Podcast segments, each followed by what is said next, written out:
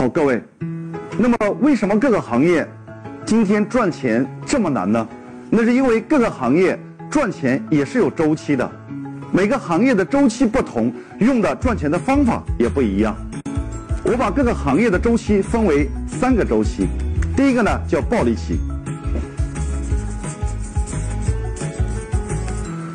暴利期的特点呢，就是你的竞争对手普遍呢都很弱小，然后第二呢，你的客户也都不太懂，所以有一句顺口溜说得好，叫做“竞争对手很弱小，客户普遍是菜鸟”。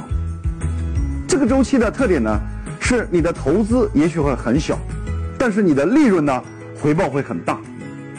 但是这个周期一旦出现，你会发现，当这个生意有钱赚的时候，大家就会一窝蜂的涌进来，于是就造成了竞争的出现，而且你的竞争呢，会从五个层面来出现。第一个，我们把它叫做你的上游，比如说，如果你是开一家饭店，那么跟你供肉、供菜、供酒水的这些供应商就属于你的上游，他有可能每天给你。供货发现你的生意很好，于是呢，他就自己投资开了一家饭店来跟你竞争，这是第一类。第二类呢，我把它叫做你的下游。如果你是做品牌的，你的下游就有可能是你的代理商或者是加盟商；但是如果你是开饭店的，那你的下游就是你的终端客户。有可能你的很多客户呢，经常来你这儿吃饭，哎，发现饭店这个生意呢还不错，于是呢他就自己投资开了一家来跟你竞争。第三个，我把它叫做你的内部员工，你的楼面经理或者你内部的高管，突然发现，嘿，原来开饭店这个生意呢确实还是蛮赚钱的，他就有可能自己投资开一家饭店来跟你竞争。第四个。我把它叫做你的同行，比如说，你有可能是在广州开了一家饭店，但是深圳你的同行觉得广州的市场也不错，他就有可能把他的加盟店开到广州来，来跟你做同行的竞争。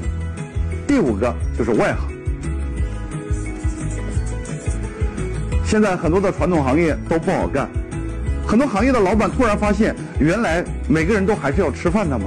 他发现饭店这个生意还是蛮赚钱的，于是他就有可能也开一家饭店来跟你竞争。当你发现赚钱容易的时候，很快你就会觉得会有这五个层面的人来开饭店来跟你竞争。这是暴利期最大的一个特征。慢慢慢慢，因着因为竞争的加剧，我们会迅速的。进入到第二个周期，叫微利期。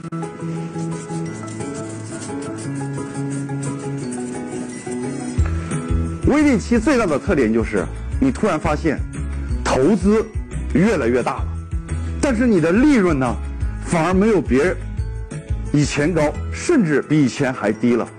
那是因为什么？那是因为竞争对手在不断的强大。很快，任何行业。通过暴利期到微利期，很快就会再会进入到无利期。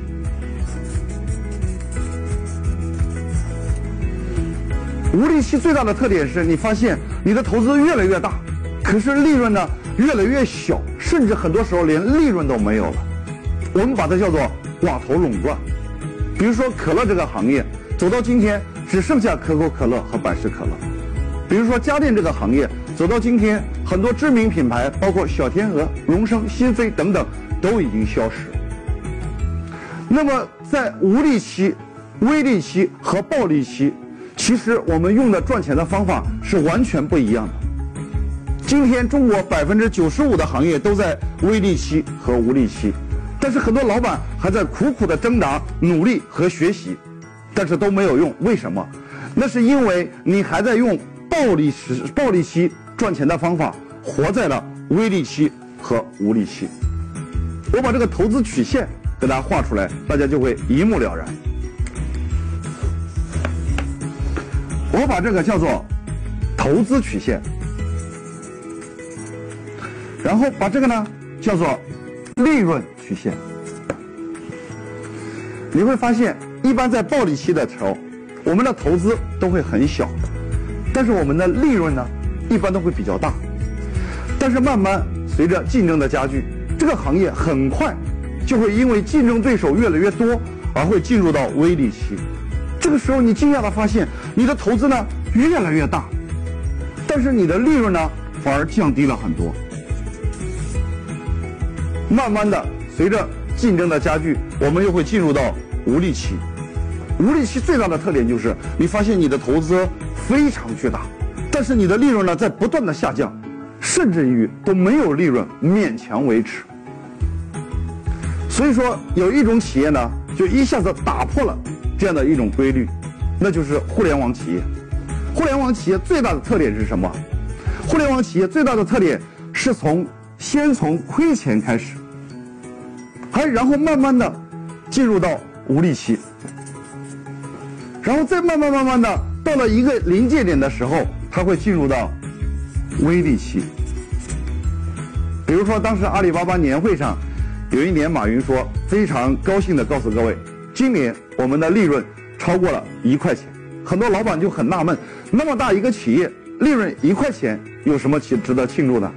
其实非常简单，因为互联网企业跟所有传统行业的投资曲线是反着来的。